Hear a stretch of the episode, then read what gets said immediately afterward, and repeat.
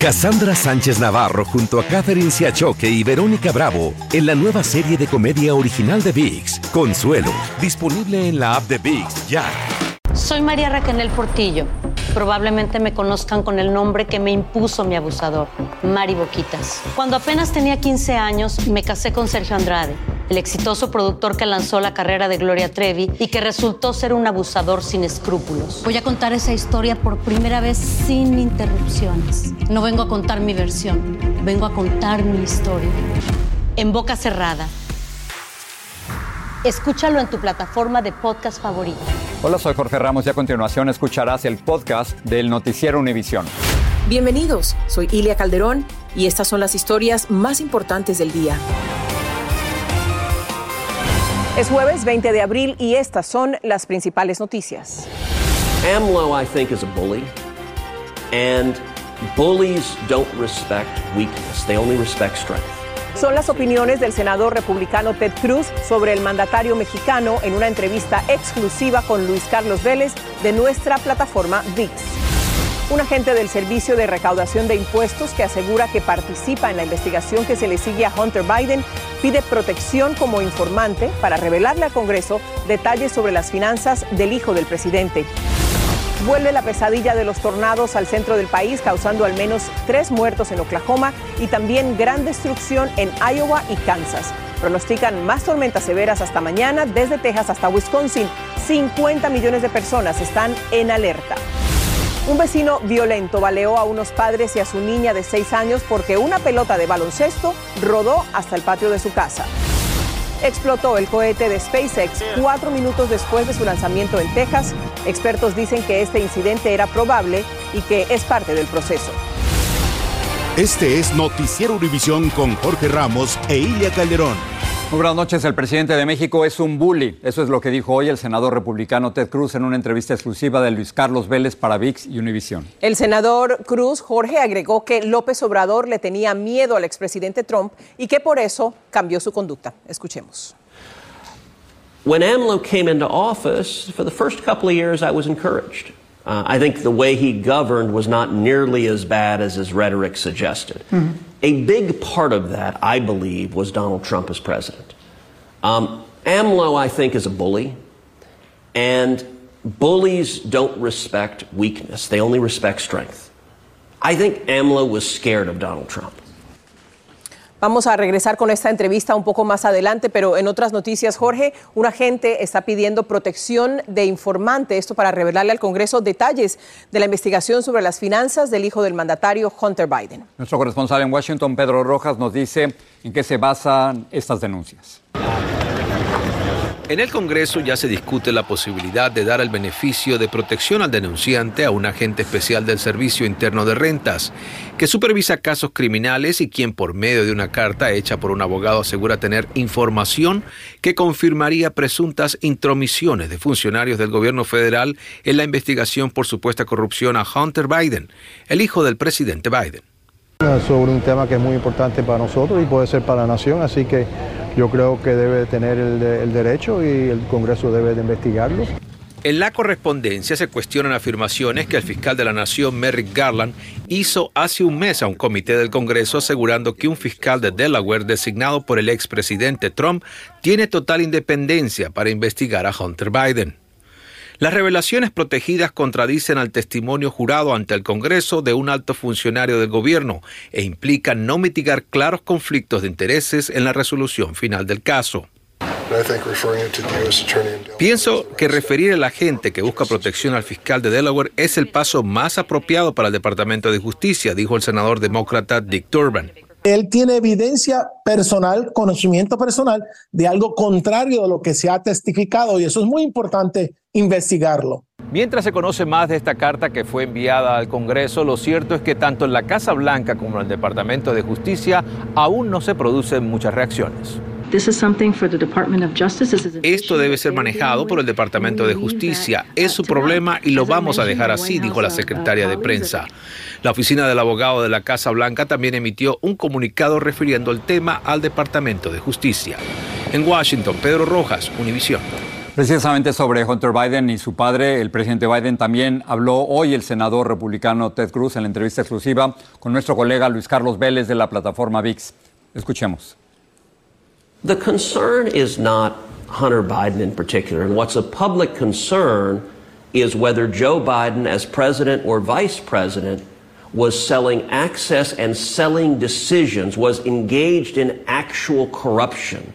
And I've been calling for a long time for the Department of Justice to investigate and investigate in particular the evidence that the Biden family enriched themselves and, and, and Joe Biden himself was making corrupt decisions as a result. Entrevista completa con el senador Ted Cruz la pueden ver esta noche en línea de fuego solo por VIX. El presidente Joe Biden anunciará formalmente su candidatura a la reelección la próxima semana, esto según afirman medios de prensa. Biden estaría enfocado en anunciarlo el próximo martes, cuando se cumplirían exactamente cuatro años desde el anuncio de su primera candidatura, y lo haría mediante un video. La Fiscalía de Nuevo México decidió retirar los cargos en contra del actor Alec Baldwin por el incidente en el que murió la directora de fotografía Helena Hutchins en el set de rodaje de la película Rust. Baldwin, de 65 años, había sido acusado en enero de dos cargos de homicidio involuntario y en febrero él se declaró inocente. Dulce Castellanos nos dice qué cambió. Adelante, Dulce. Efectivamente, los, fiscales a cargo de este caso en Nuevo México retiraron los cargos en contra del actor y productor Alec Baldwin, quien fue acusado de homicidio involuntario por la muerte de la directora de fotografía Halina Hutchins en octubre del 2021 durante el rodaje de la película Rust. En este tiroteo también resultó herido el director Joel Sousa. Baldwin ha sostenido que el arma se disparó de forma accidental y que él no aló el gatillo. Sin embargo, un reporte del FBI reveló que el arma no pudo haberse disparado sin que alguien alara el gatillo. El caso había perdido fuerza recientemente luego de que se desestimara un cargo relacionado con el arma, lo cual habría representado más larga. Además, recientemente la fiscal especial asignada inicialmente al caso había renunciado. Por el también queda exonerada la armera Gutiérrez Reed. En cuanto a la demanda civil eh, que interpuso el viudo, por los momentos esos detalles quedan confidenciales para proteger la privacidad del hijo de Halina Hutchins de 10 añitos. Desde Hollywood, California, Jorge regresó contigo. Dulce, gracias por la información. Un juez de Texas suspendió la ejecución de Iván Cantú, un hispano que lleva 22 años en el llamado Corredor de la Muerte. El juez retiró su orden de ejecutar a Cantú el 26 de este mes después de una nueva apelación que afirma que fue condenado injustamente con el falso testimonio de dos testigos clave. Cantú insiste en que es inocente de las muertes a tiros de su primo y la prometida de este en su apartamento. El 24 de mayo del año pasado, un joven de 18 años le disparó a su abuela y luego fue a la escuela primaria Rob de Uvalde, en Texas. Entró con un rifle de asalto, disparando y matando a 19 estudiantes y dos profesoras. Marlene Guzmán habló con cuatro niños sobrevivientes que estaban en uno de los salones atacados. Es el mayor deseo de estos cuatro guerreros, todos sobrevivientes de la matanza en Uvalde. Emprender un viaje que los aleje de la pesadilla que marcó sus vidas para siempre es lo que más anhelan mientras se aproxima el primer aniversario de la masacre. How is life for you now? Bad. Because. Why? Because of what happened on May 24th. Los cuatro estaban en el aula 112 de la primaria Rob el día de la tragedia, sin imaginar que ese terrible hecho los volvería inseparables. Pasan la mayor parte del tiempo juntos, sonriendo y bromeando, tratando de olvidar lo ocurrido. Son, son muy alegres aquí y luego pues cuando se van a la casa se recuerdan de todo lo que pasó. Aún con fragmentos de bala en su cuerpo, estos pequeños sienten que las heridas físicas van sanando, pero al caer la noche los recuerdos los siguen atormentando. How is I stay up until like 4 in the morning. I stay up until like 12. I stay up mostly like 3. If I hear any little thing, I, I freak out. I like, I just like, I just put myself under the covers and just put the pillow back of my head.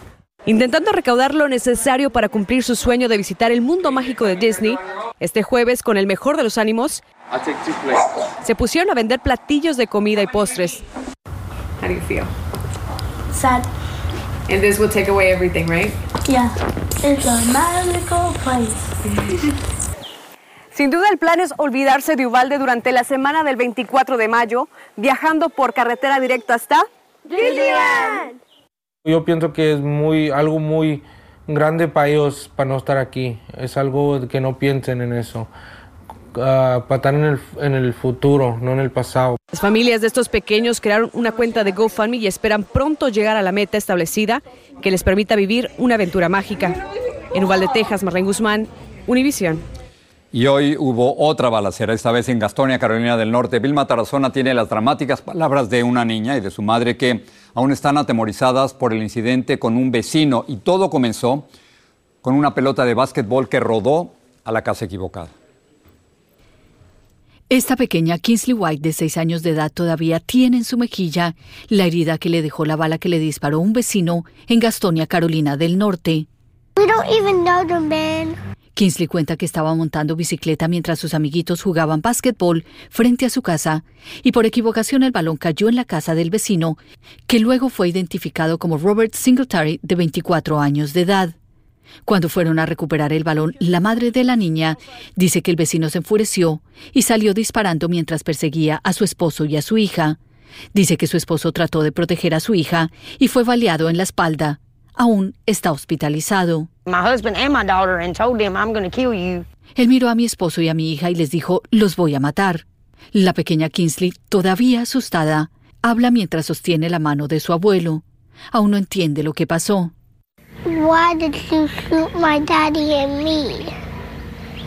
Why did you shoot a kid's dad? Dicen los vecinos que Singletary disparó hasta que se quedó sin munición. A la abuela de la niña le rozó una bala. I believe he would have got me and my husband too. Really? He just went out of bullets. Creo que nos hubiera seguido disparando a mí y a mi esposo si no se le hubieran acabado las balas. Los vecinos dicen que Robert Singletary se mudó a esa área recientemente y que con frecuencia amenazaba verbalmente a los niños. La policía intensifica la búsqueda del pistolero que permanece fugitivo. Lo consideran armado y peligroso.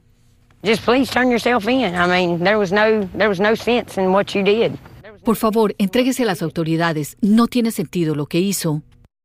Según dicen las autoridades, el pistolero estaba libre bajo fianza por haber atacado a una mujer con un martillo.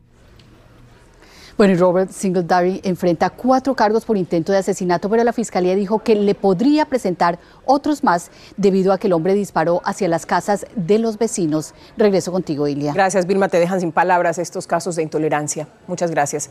Casos de intolerancia como este también. Desde Texas, la porrista Heather Roth dijo en redes sociales que está agradecida por las muestras de amor y apoyo recibidas después de que un hombre le disparara a ella y a su compañera Peyton Washington, quien sigue hospitalizada.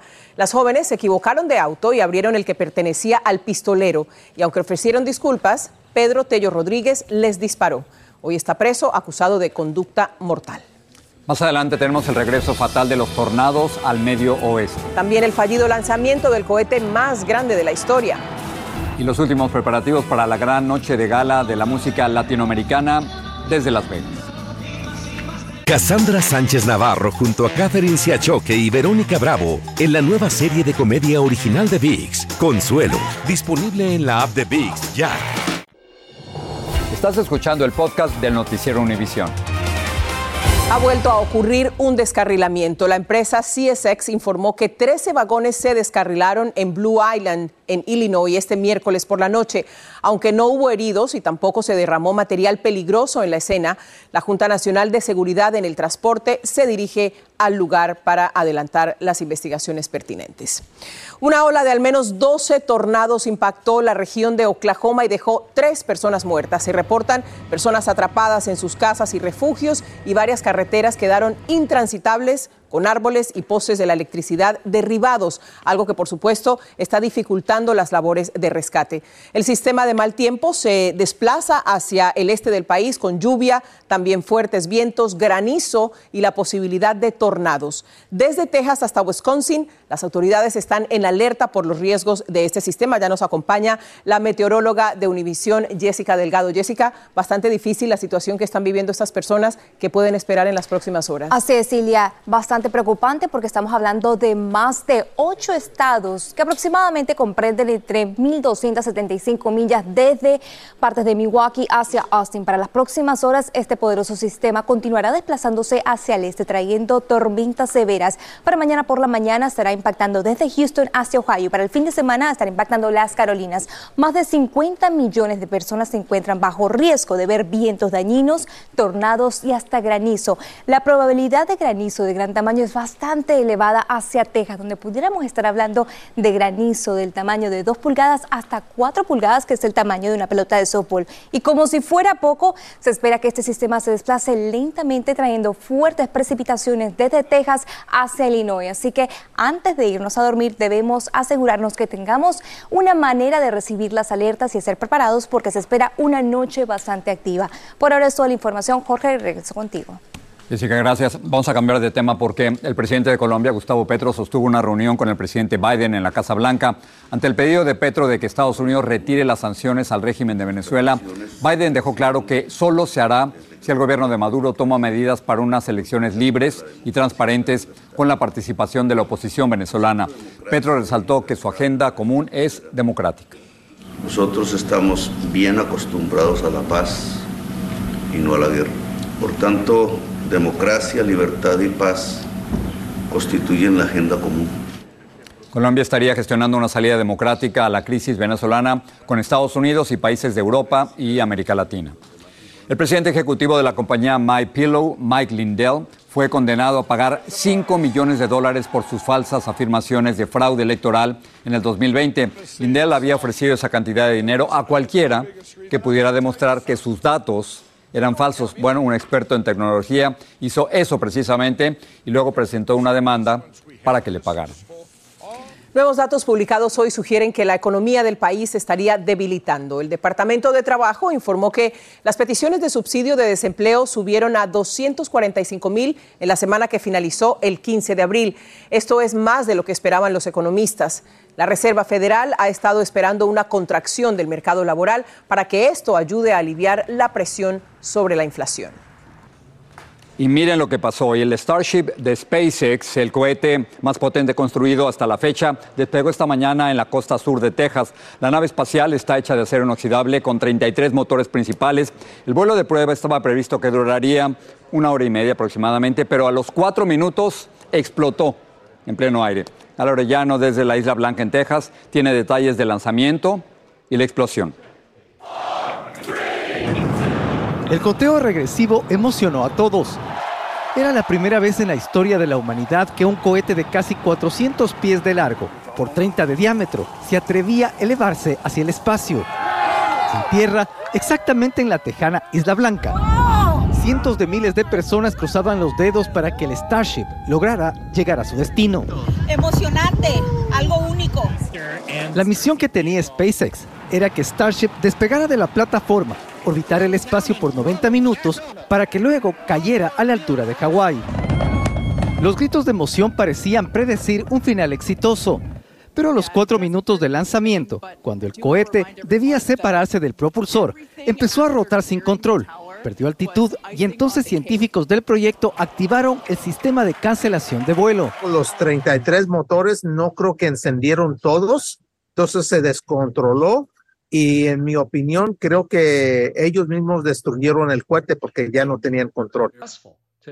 El excomandante de la Estación Espacial Internacional, Chris Hadfield, aseguró que muy a pesar de que la misión no se completó, fue una operación exitosa. Los que presenciamos esta hazaña a solo 5 millas de la plataforma de lanzamiento, sentimos claramente vibraciones en nuestros cuerpos. La temperatura ambiental aumentó y un potente ruido se escuchó en la zona. Hasta me, me da escalofrío. Nunca lo voy a olvidar. Nunca. Es histórico. Fue un sentimiento de poder, algo magnífico como, ay, vamos para arriba. Yo grité, grité de emoción, sí, grité de emoción porque pues maravilloso para mí. De esta manera, SpaceX asegura que la primera fase de la misión de Starship se ha cumplido. Desde Isla Blanca, Texas, Galo Arellano, Univisión. Una protesta pacífica en Akron, Ohio, se tornó violenta este miércoles por la noche. Los agentes usaron gas lacrimógeno para tratar de dispersar a los manifestantes que les lanzaron botellas de agua. Protestaban por la muerte a manos de la policía de Jalen Walker, un joven afroamericano que estaba desarmado. El lunes pasado, un jurado se negó a acusar a los ocho agentes implicados en la muerte de Walker. León ya está aquí para ver qué preparan esta noche. León. Gracias, buenas tardes, amigos, buenas tardes. Un ecuatoriano en silla de ruedas regresó hoy a su trabajo en Nueva York. Ahí una cliente lo apuñaló tres veces. La mujer se había negado a pagar un jugo. En la noche les decimos que le pidieron la víctima y la organización de bodegas a la fiscalía. Y familiares de uno de los muertos a tiros por la Guardia Nacional en Tamaulipas denuncian que la Secretaría de la Defensa Nacional allá en México los está acosando para intimidarlos. Vamos a tener sus declaraciones y detalles de ese caso. Y a ver qué pasa con la Guardia Nacional en México. No hay todo un debate allá. Pues es todo un debate, pero ya la Suprema Corte dijo lo que tenía que decir. Ok. León, gracias. Nos vemos esta noche, León. Gracias. Sigue este podcast en las redes sociales de Univision Noticias y déjanos tus comentarios. En Univisión nos encanta celebrar. Vamos a la música, Bueno, ¿no? La música popular latina que está de fiesta. Hoy se van a entregar los Latin American Music Awards que premian lo mejor de nuestros artistas. Y también, Jorge, habrá homenajes a varios músicos por sus exitosas carreras. Entre ellos está Pepe Aguilar y también mi paisano Carlos Vives. Así que vamos a ver qué es lo que está pasando. Tony de Andrades está ahí donde hay que estar, en Las Vegas. Esta noche, el Latin American Music Awards llega a su nueva casa, en una transmisión histórica por las cadenas Univisión, Unimás y Galavisión, en vivo desde Las Vegas. Son 96 nominaciones divididas en 26 categorías. También recibirán merecidos homenajes David Bisbal, Carlos Vives, Prince Royce y Pepe Aguilar por sus largas y exitosas trayectorias. La vida ha sido muy linda conmigo, Dios ha sido muy lindo conmigo, la gente ha sido maravillosa conmigo y me ha tocado poder hacer cosas y realizar sueños que en determinado momento se han vuelto movimientos. En el tributo a Pepe cantarán La Banda El Recodo, Karim León y Rubén Blades. En el de David Bisbal serán Olga Tañón y Ángela Aguilar. Eh, a Olga, primero que estoy muy agradecido que esté, porque lleva muchísimos años en la industria musical. Pero lo que me pasa con Ángela, pues que efectivamente también conozco a toda su familia, hemos convivido juntos en México en diferentes programas y TV shows que hemos hecho. Para Prince Royce, quien estuvo a punto de cancelar su participación tras sufrir una reacción alérgica que lo mantuvo en cama por una semana, será una noche de estreno musical. agradecido de que pude llegar. Yo pensaba que no iba a poder llegar, pero de verdad que feliz de, de llegar. Tengo semanas sin estar en casa. El Latin American Music Awards estará cargado de grandes sorpresas, una explosión musical que no se deben perder. Y este es el ambiente en estos momentos en la alfombra roja del Latin American Music Awards. Les cuento que estuve en algunos de los ensayos y lo que Univision les tiene preparado para esta noche será algo histórico. Mañana en Primer Impacto les tengo un resumen de los mejores momentos de esta gran premiación. Yo soy Tony de Andrades, Ilia, Jorge, regreso con ustedes. Qué ambientazo ahí atrás, ¿no? Bueno, me pareció ver a alguien en la alfombra Alguien, roja. alguien, que yo, con- alguien que yo conozco, Alguien muy cercano. que es de Venezuela, Exactamente. cuyo nombre no queremos mencionar. No lo queremos mencionar, pero por favor, en cuanto termine el noticiero, todos, especialmente tú, Yo salgo volando. a conectarte con los premios eh, Latin Latin, American American, Music Music Awards. Gracias por estar con nosotros. Muy buenas noches y a oír la música. Los esperamos mañana. Gracias. Soy María Raquel Portillo. Probablemente me conozcan con el nombre que me impuso mi abusador, Mari Boquitas. Cuando apenas tenía 15 años, me casé con Sergio Andrade, el exitoso productor que lanzó la carrera de Gloria Trevi y que resultó ser un abusador sin escrúpulos. Voy a contar esa historia por primera vez sin interrupciones. No vengo a contar mi versión, vengo a contar mi historia. En boca cerrada. Escúchalo en tu plataforma de podcast favorita. Cassandra Sánchez Navarro junto a Catherine Siachoque y Verónica Bravo en la nueva serie de comedia original de VIX, Consuelo, disponible en la app de VIX ya.